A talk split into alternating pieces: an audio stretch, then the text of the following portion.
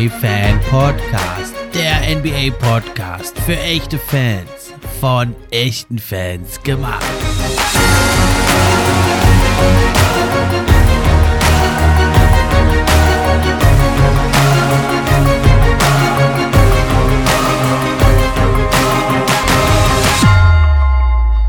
Hallo und herzlich willkommen zur neuen Episode vom NBA Fan Podcast. Ich bin wie immer euer Gastgeber, der Steffen, und auch heute freue ich mich über jeden, der dabei ist. Ja, NBA is back.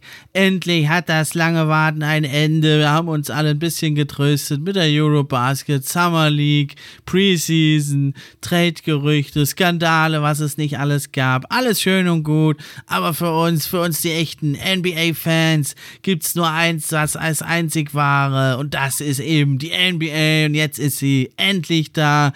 Die Regular Season. Und ich will euch informieren über die Geschehnisse der ersten Tage, die Opening Night, was sonst noch so gelaufen ist. Auch zu Draymond Green, das leidige Thema, muss ich kurz nochmal was sagen. Er hat ein echt bizarres Video rausgebracht, werde ich nochmal kurz drauf eingehen. Und ansonsten bleibt mir aber zu sagen jetzt viel Spaß mit der neuen Episode. Bevor es losgeht, aber nochmal kurz die Info. Ab sofort könnt ihr den NBA Fan Podcast auch unterstützen. Zum einen über Steady HQ, die Links sind in der Beschreibung.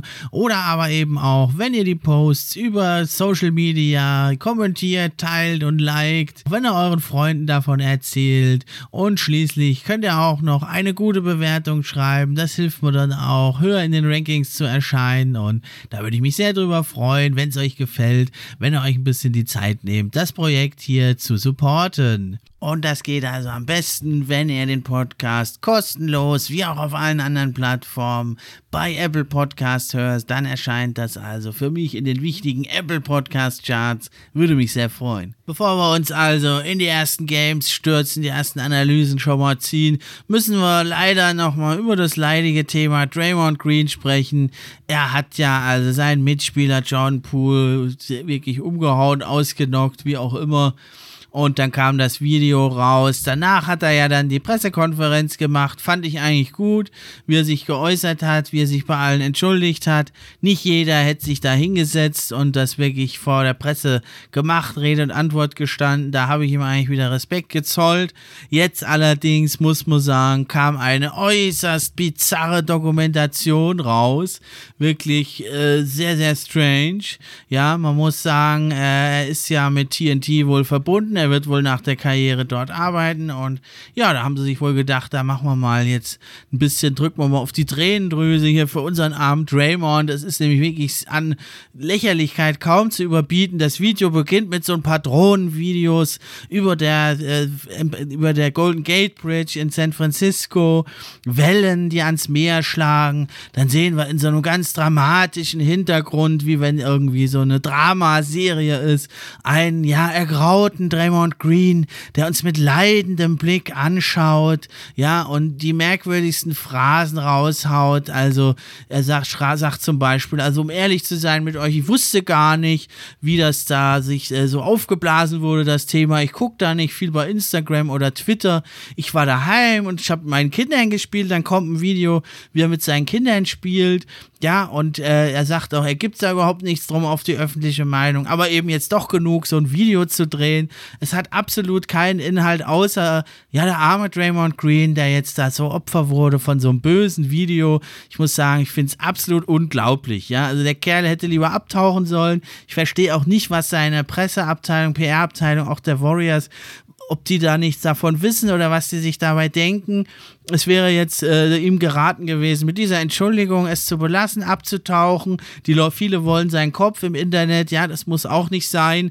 Man muss ihn jetzt auch nicht verteufeln, ja, aber sich dann so hinstellen und hier auf die Tränendrüse drücken in so einer ja bizarren Dokumentation, finde ich absolut fehl am Platze und absolut lächerlich, wirklich sich jetzt da als Opfer hinzustellen, da weil das Video viral ging. Hätte er ihn halt nicht geschlagen, wie gäbe es das Video nicht. Ja, man kann natürlich da intern drüber streiten, wie kam das Video raus, was soll das? Natürlich ist er jetzt ganz schön im Rampenlicht weltweit, in der Boomern, aber dann äh, muss man das halt mal vielleicht einstecken, ja, muss es wieder gut machen. Und gut ist, nicht da so lächerliche, bizarre Videos noch dazu drehen, finde ich also absolut Panne und ja, hoffen wir jetzt, dass das leidige Thema jetzt endlich beendet wird und wir uns unserem geliebten Basketball widmen können. Und damit geht's jetzt auch weiter. Ja, und in der Opening Night, da haben wir ja alle drauf hingefiebert, Dienstag auf Mittwochnacht, da ging's ja endlich los und da ging's ja gleich richtig zur Sache mit zwei Knüllerspielen.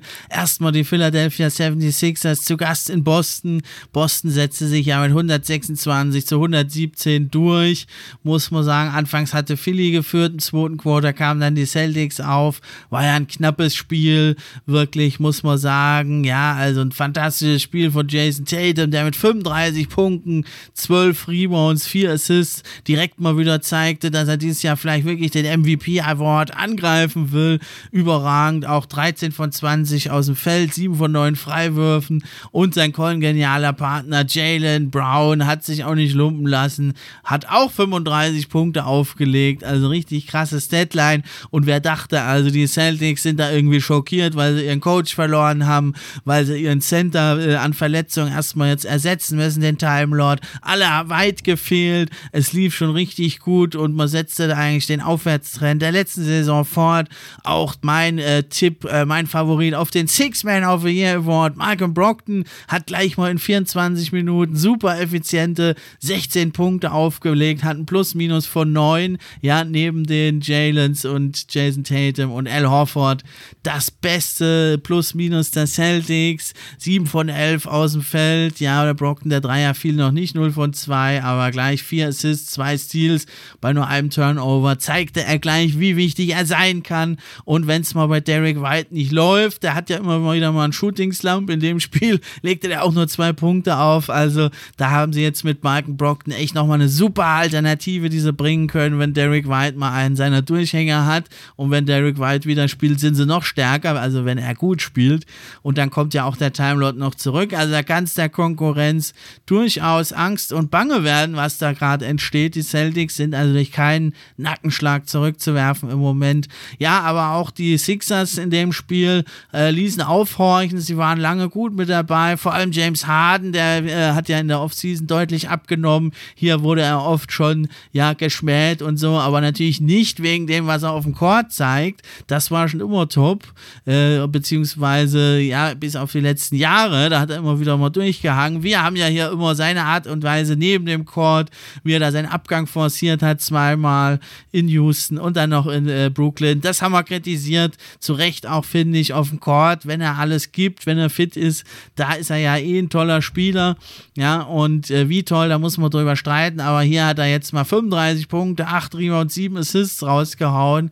Also aller Ehren wert. Auch ein Tobias Harris, 18 Punkte, alles gut.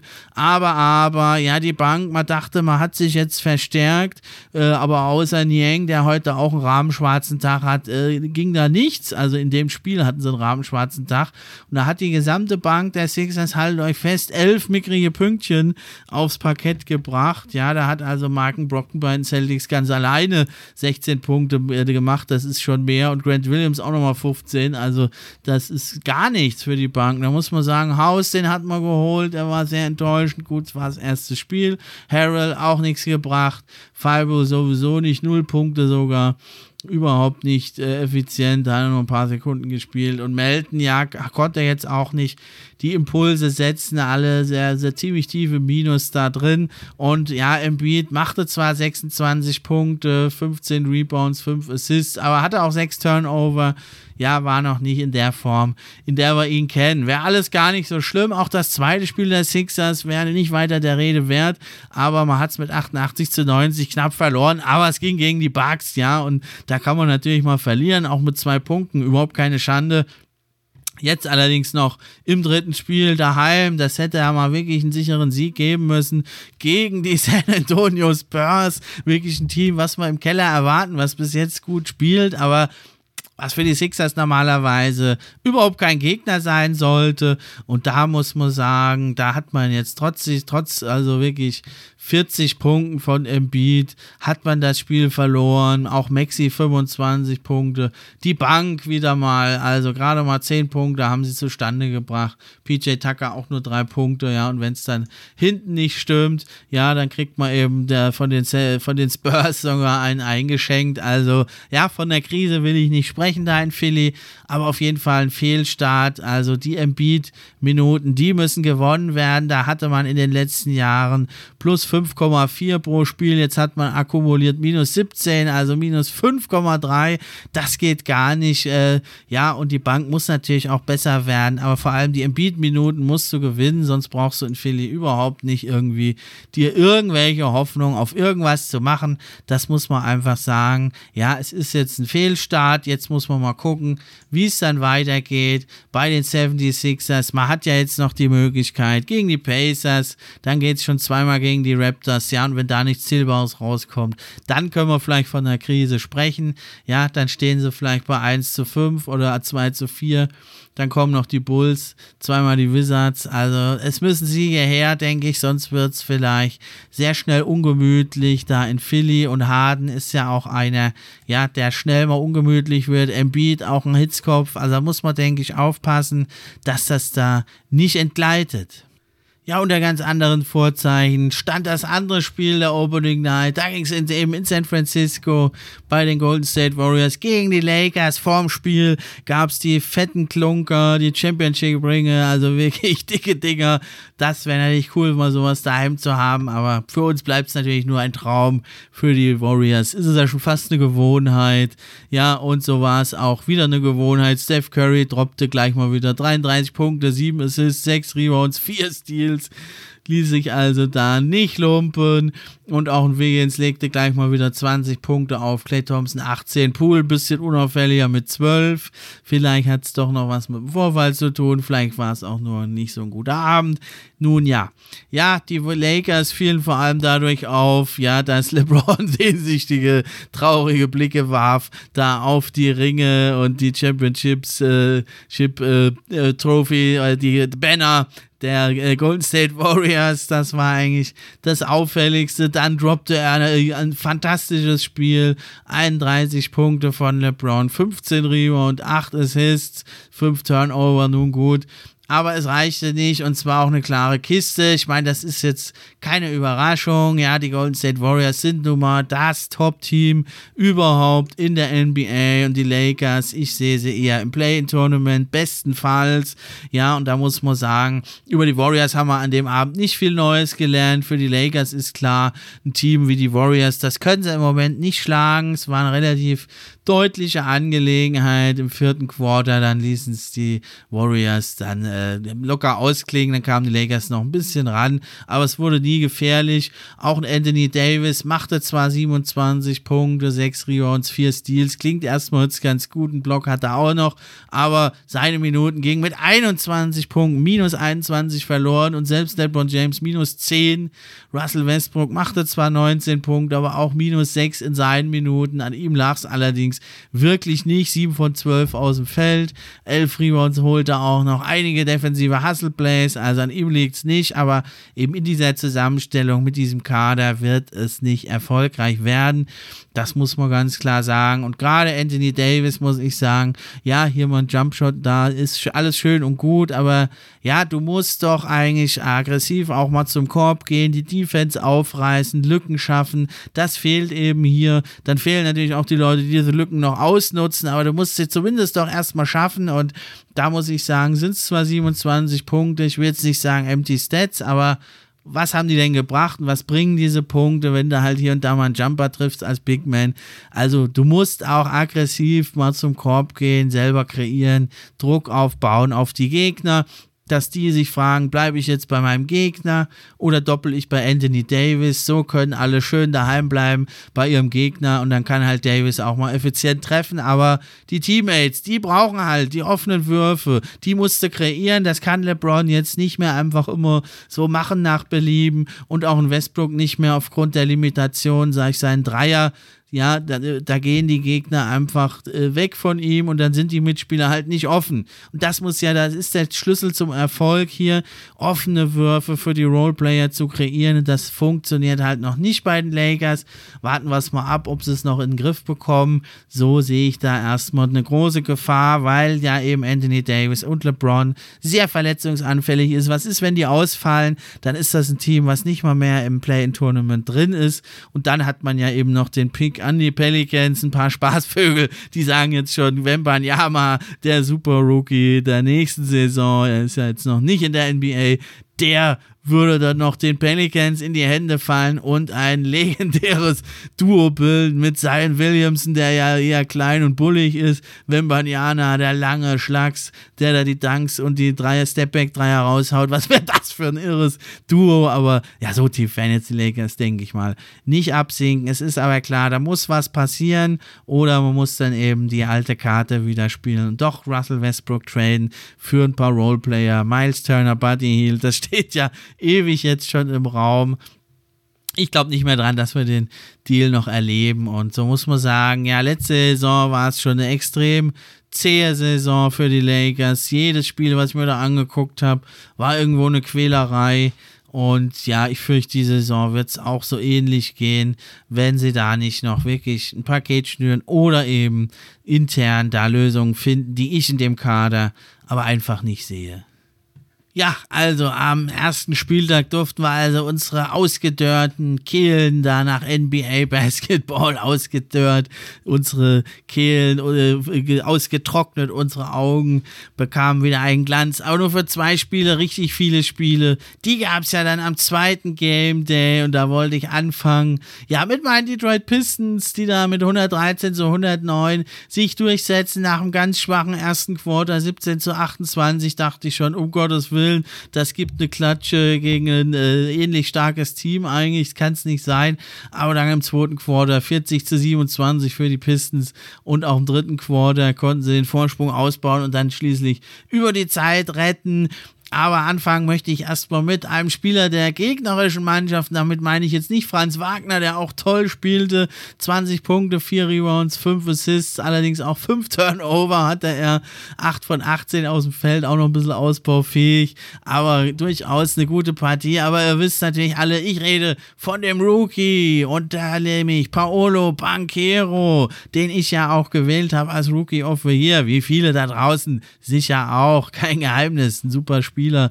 Wir haben es ja alle schon am College gesehen, im verhassten Duke College hat er auch schon tolle Zahlen aufgelegt. Jetzt hat er aber das beste Rookie-Debüt gegeben seit LeBron James, also schon eine ganze Ecke her, viele, viele Jahre und er hat sich nicht lumpen lassen. 27 Punkte, 9 Rebounds, 5 Assists, 2 Blocks bei echt äh, effizienten 11 von 18 aus dem Feld. Ein Dreier hat er sich noch nicht getraut. Ja, das ist die ganz große Sache. Wenn er das auch noch hinkriegt, dann äh, wird er sogar als Rookie schon kaum zu stoppen sein.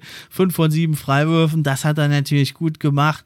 Letzten Endes hat es nicht ganz gelangt für ihn, für Banquero, aber auch jetzt in den weiteren Spielen hat er das schon richtig gut gemacht und steht jetzt im Moment bei 23,3 Punkten, 8,7 Rebounds, 3,3 Assists. Also es sind jetzt erst drei Spiele gemacht, aber nicht schlecht. 41,8 Prozent aus dem Feld. Das ist für einen Rookie völlig in Ordnung. Der Dreier, naja, er nimmt kaum welche. 23,1 Prozent nur und die Freiwürfe 80 Prozent. Also alles echt top solide und sieht echt so aus, dass er wirklich unser Vertrauen da rechtfertigt und da sich den Rookie of the Year ja vom ersten Tag an eigentlich? Wird er da vorne weg marschieren. Was mir auch gut gefiel bei den äh, Magic, er hat sich jetzt leider mittlerweile verletzt. Jalen Sachs, Rookie der letzten Saison, der machte ja auch gleich im ersten Spiel, der war es eigentlich, der dann äh, immer wieder äh, die, die Magic im Spiel hielt mit etlichen Dreiern in Folge, der lief richtig heiß, machte 21 Punkte, 4 von 6 Dreiern, 8 von 11 aus dem Feld, richtig cool, hat sich allerdings jetzt leider schon wieder verletzt, ja, im zweiten Spiel muss man sagen. Und da ist es also ein Ankle. Da muss man gucken, wird ein paar Wochen wohl dauern, bis er wieder zurückkehrt. Echt schade für ihn. Der war ja jetzt gerade so im Aufwind. Ja, ansonsten die Pistons äh, hatten aber auch zwei tolle Rookies in ihren Reihen. Zum einen Jaden Ivy, der Pick von Chris hier bei unserem Rookie-Duell Der hat also 19 Punkte gemacht, 4 Assists, 3 Steals und hat seinen Speed gezeigt. Ich bin wirklich begeistert. Das ist klar, der hat einen mega krassen, schnellen Antritt. Wenn der im Fast Break kommt, kaum zu stoppen. Was mir aber auch gefällt, was ich so am College eigentlich von ihm noch nicht so viel gesehen habe, ist, er kann auch stoppen, kann das Tempo verlangsamen, Richtungswechsel wieder neu anziehen. Das ist eigentlich eine Fähigkeit, da braucht es ein paar Jahre, bis ein Point Guard das hat. Und das lässt mich also doch hoffen, dass er für meine Detroit Pistons in den nächsten Jahren die eine oder andere Defense terrorisieren wird. Und aber auch der andere Rookie, Jalen Duran, 14 Punkte, 10 Rebounds, gerade mal mit 18 Jahren, das beste Debüt seit langem und seit langem auch der erste Pistons-Rookie, der gleich im ersten Spiel Double-Double auflegt. Also in richtig guter Gesellschaft ist er da. Kate Cunningham hielt sich ein bisschen zurück, 18 Punkte, 10 Assists. das ist für ihn schon eher ein unauffälliges Spiel struggelt noch ein bisschen mit seinem Wurf.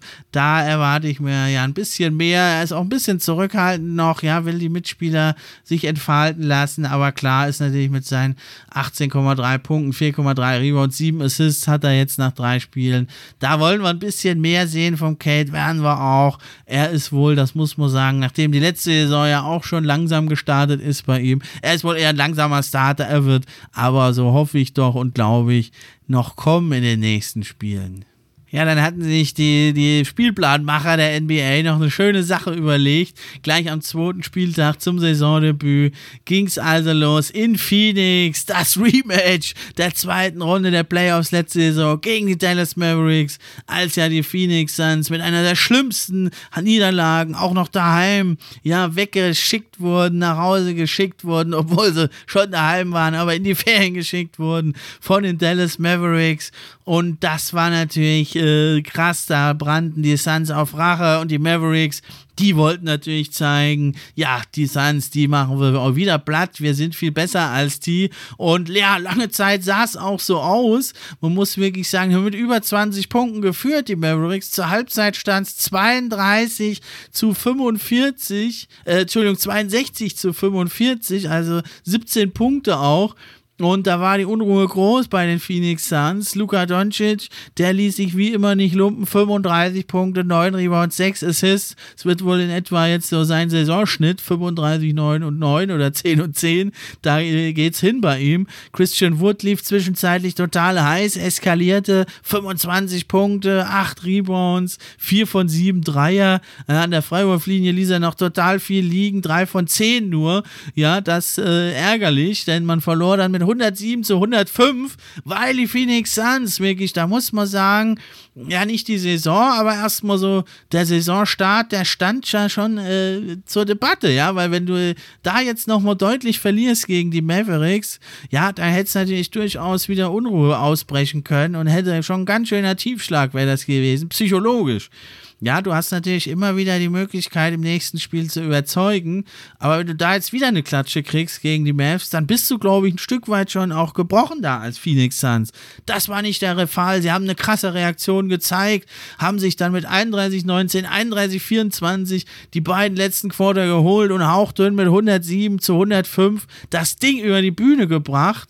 Ja, lag vor allem an Devin Booker mit 28 Punkten, 9 Assists, 4 Rebounds, mit einem Plus-Minus von plus 20 ging er voran, explodierte, eskalierte. Aiton spielte auch gut, 18 Punkte, 10 Rebounds. Bridges 13 Punkte, 11 Rebounds. Und auch Cam Johnson mit 15 Punkten leistete seinen Beitrag. Ja, die machten das vor allem das Comeback, aber auch Campaign brachte gute Impulse von der Bank, wie ich finde. Und Chris Paul, der hatte nicht seinen besten Abend erwischt, trotz sechs Punkten, neun Assists. Ja, aber er traf wenig, strahlte kaum Gefahr aus in den 30 Minuten, in denen er auf dem Court stand. Ja, da haben sie also den Kopf nochmal aus der Schlinge gezogen, die Suns. Im nächsten Spiel dann allerdings haben sie nach Overtime gegen die Blazers verloren ja, könnte man jetzt wieder ein bisschen drüber streiten. Ist ein Team, was sie eigentlich schlagen sollten. Aber nun sei es drum, eine knappe Niederlage. Das ist immer mal möglich wollen wir mal nicht den Teufel an die Wand malen, ja, und für die Dallas Mavericks, die haben es dann halt sich gesagt, okay, jetzt haben wir die eine Führung äh, mega krass verspielt, das passiert uns nicht nochmal, wir wollen jetzt mal früh starten, Dallas Mavericks sind eigentlich ein Team, was immer ein bisschen Anlauf braucht, lag ja nicht zuletzt daran, dass also Luka Doncic oft mit Übergewicht äh, zurückkam. Ja, jetzt ist er ja fit, war ja bei der Eurobasket im Einsatz und das mussten dann eben leidvoll die Memphis Grizzlies erfahren, die eigentlich mit 2 zu 0 siegen, dann nach Dallas kamen und die wurden dann aus dem American Airlines Center gefegt. Vor allem im ersten Quarter eskalierte Luka Doncic. Ja, mit 39 zu 17 ging das Quarter an die Mavericks mit 25, 19. Auch das zweite ja, und diesmal sagten sich jetzt die Mavericks, nee, nee, das lassen wir uns nicht nehmen. Die Grizzlies hatten auch ein Back-to-Back, -Back, muss man sagen. Am Tag davor hatte ja Jamorant 49 krasse Punkte gedroppt. Da war der Tank vielleicht ein bisschen leer und die Mavericks fuhren das locker heim mit 32 Punkten, 10 Assists, 7 Rebounds von Luka Doncic, der also echt stark wieder aufspielte. Mit einem Plus-Minus von 31, plus 31, muss man sich mal wirklich äh, äh vorstellen, ja, gegen gegen ein Team wie die Grizzlies, was ja auch ein Top-Team ist, das zu bringen. Ja, und Christian Wood, ich weiß nicht, wie lange der jetzt noch von der Bank kommt. Also McGee, der spielt zwar nur 13 Minuten als Starter. Äh, ich, ich verstehe auch den psychologischen Kniff da von Jason Kidd, aber ich weiß nicht, wie lange das noch gut geht, da mit Christian Wood von der Bank, ob der da Bock drauf hat. Oder sagen sie ihm, du wirst halt Six-Man of the Year. Jedenfalls, der spielt ja auch nur 25 Minuten, könnte mehr spielen, spielt auch gut, 25 Punkte, 12 Rebounds, ja, also defensiv muss man noch mal ein bisschen gucken. Zog aber an dem Tag krasse 14 Freiwürfe gegen ein auch sehr körperliches Team wie die Grizzlies. Ja, also Steven Adams, der war da ein Stück weit überfordert mit dem Speed von äh, eben äh, Christian Wood. Und ja, der ist wirklich ein Dark Horse, äh, First Time All-Star. Ich habe ihn zwar nicht gewählt in der Folge, aber warten wir es mal ab, wer weiß. Ja, das ist also Suns Mavs. Ja, da stehen beide mit 1 zu 1, aber doch mit etwas unterschiedlichen Vorzeichen. Die Suns ja so ein bisschen Kopf aus der Schlinge gezogen, dann wieder verloren, zeigt eher so ein bisschen nach unten und bei den Mavericks muss ich sagen, zeigt es nach oben. Die könnten auch 2-0 stehen und das nachdem sie jetzt gegen zwei Top-Teams gespielt haben, gleich zu Beginn der Saison und sie sind ja bekannt als ein Team, was hinten raus immer stärker wird. Also das äh, lässt eigentlich, wenn das diese Saison auch wieder zutrifft, nur den Schluss zu, dass die Mavericks wieder hier um den Homecourt Advantage auch mitspielen. Ja, ein Team, was da auch vielleicht ranschnuppern könnte in der Western Conference an den Homecourt, das wären also vielleicht die New Orleans Pelicans. Letzte Saison in der zweiten Saisonhälfte schon richtig krass aufgetrumpft. Kamen sie ins Play-Tournament, siegten da auch und spielten dann eine richtig starke Runde gegen die Phoenix Suns, die hochfavorisierten, brachten die wirklich also dazu, dass sie ihr Bestes abrufen mussten.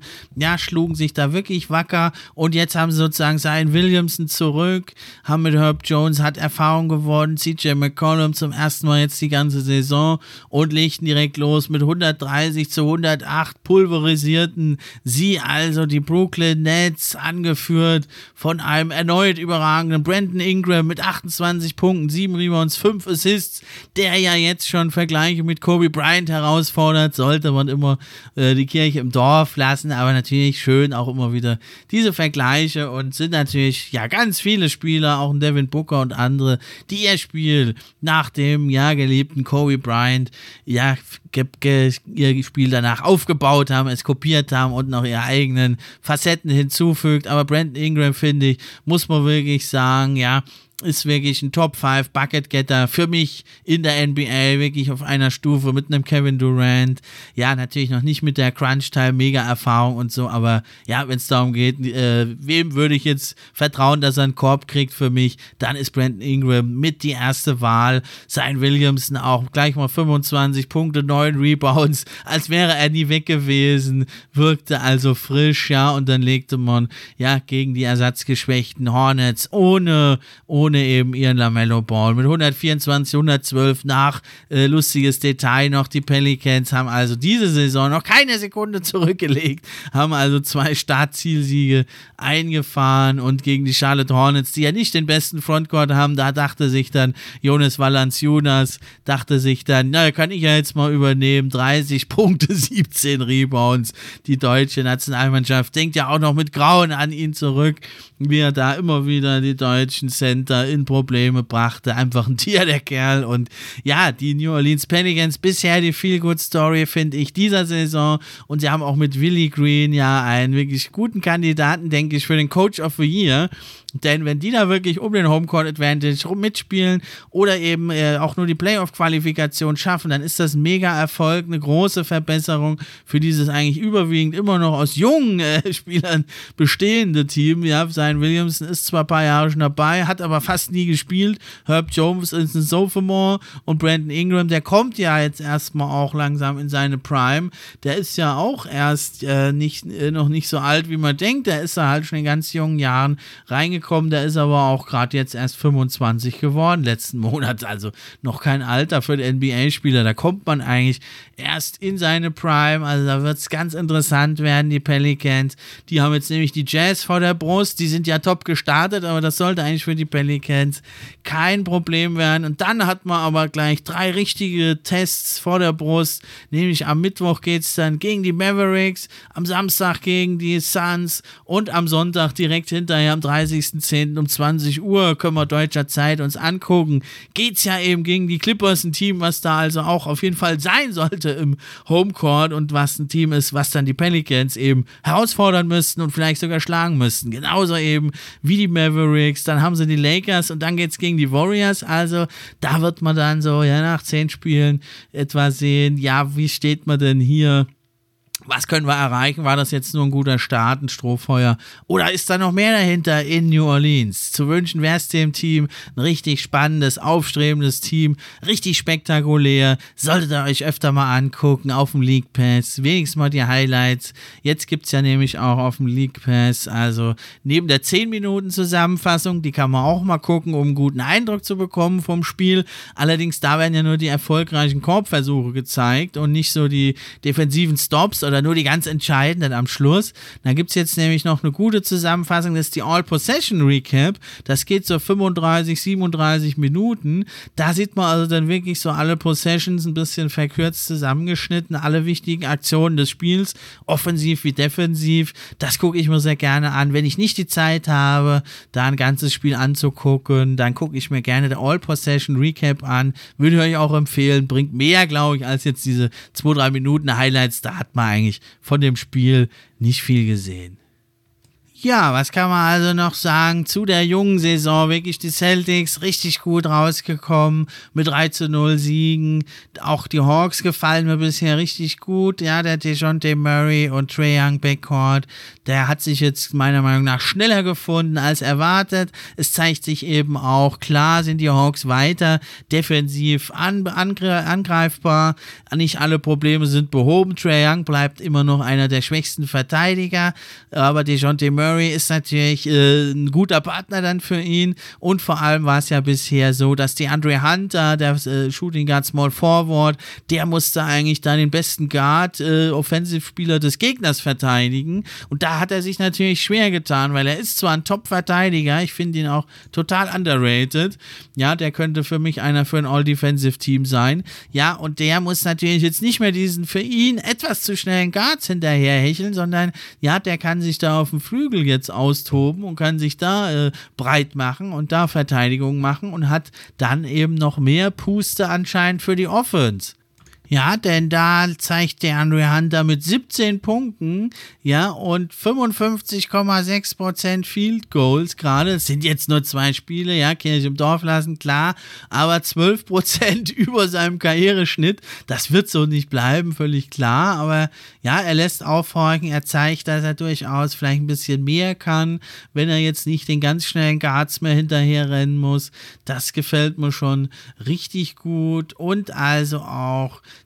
der Clint Capella, der ist ja eben immer so eine Sache, was ist mit ihm? Und da muss man sagen, der gefällt mir jetzt bislang noch gar nicht so gut. Ja, hat in den zwei Spielen nur fünf Punkte und auch für ihn mickrige 7,5 Assists. Dafür aber wieder erstarkt, ja, in den ersten zwei Spielen zumindest. John Collins, der ja immer als Trade-Kandidat herhält. Ich sehe ihn eigentlich schon als ein Borderline, wenn nicht sogar als einen festen All-Star.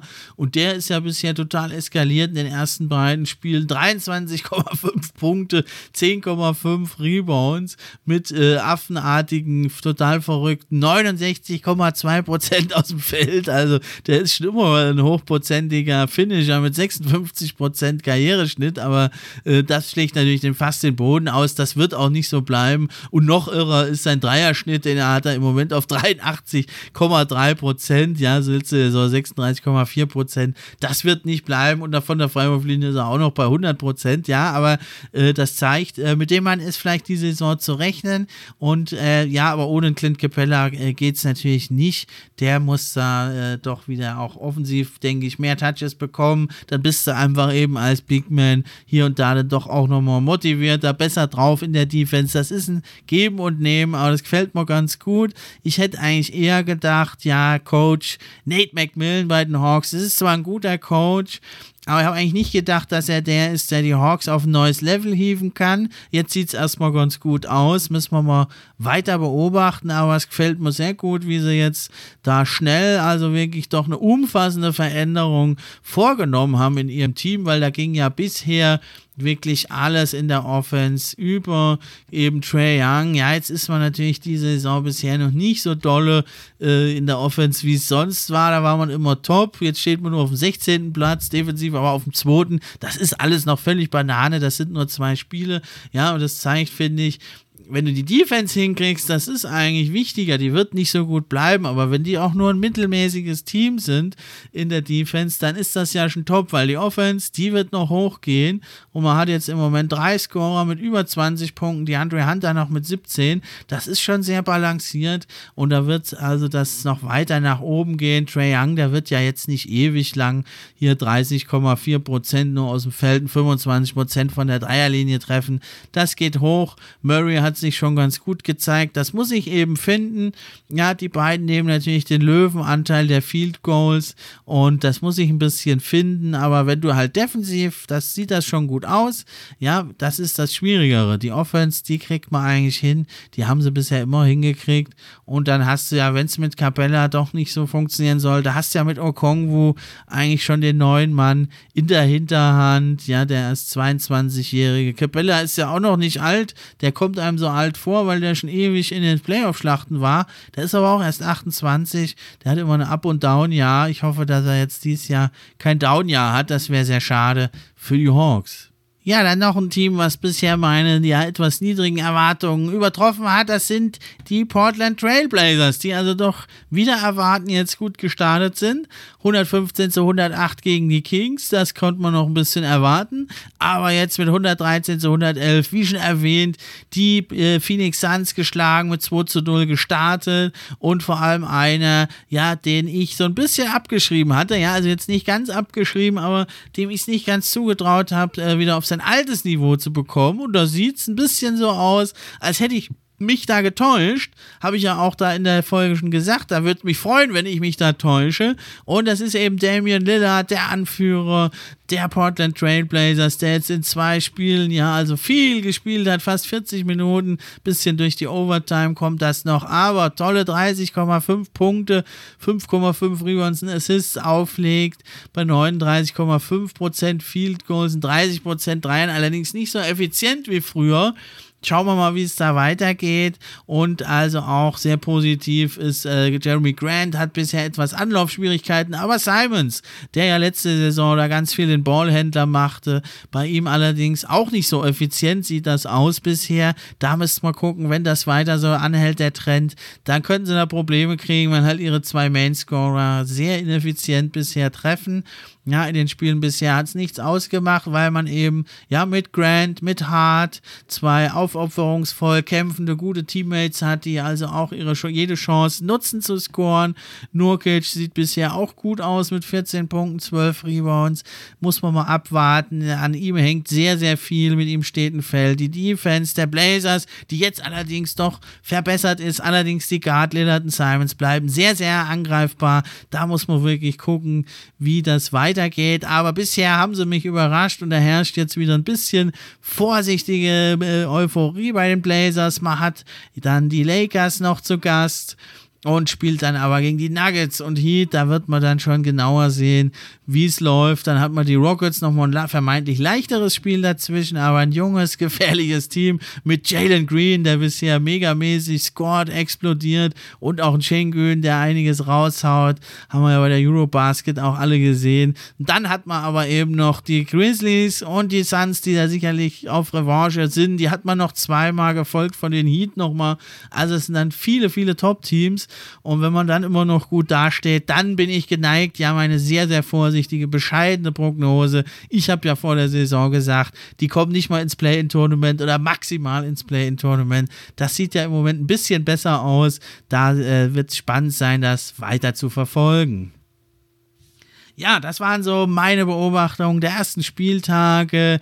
In der nächsten Woche geht es dann weiter. Dann kommt es zu den Bold Predictions und natürlich da wieder auch mit Gast dann natürlich mal. Und dann ist noch das Power Ranking in Ost und West steht noch aus. Das mussten wir verschieben, weil der, mein Gast da ist krank zurzeit, der kann noch nicht. Aber das kommt dann auch bald. Und natürlich die Top 5 in loser Folge. Kommen weiter, die Point Guards hatte ich ja schon gedroppt. Könnt ihr mir gerne noch eure Kommentare schicken und dann geht es demnächst weiter mit den Shooting Guards, Small Forwards, Power Forward und zum Schluss dann die Center. Den sehe ich da als beste Spieler dieser Saison. Dann kann ich jetzt natürlich auch mit ein paar paar ersten Eindrücken nochmal garnieren und euch taufrisch servieren. Damit bleibt mir also nur noch zu sagen, das war's für heute. Macht's gut. Ich bin raus.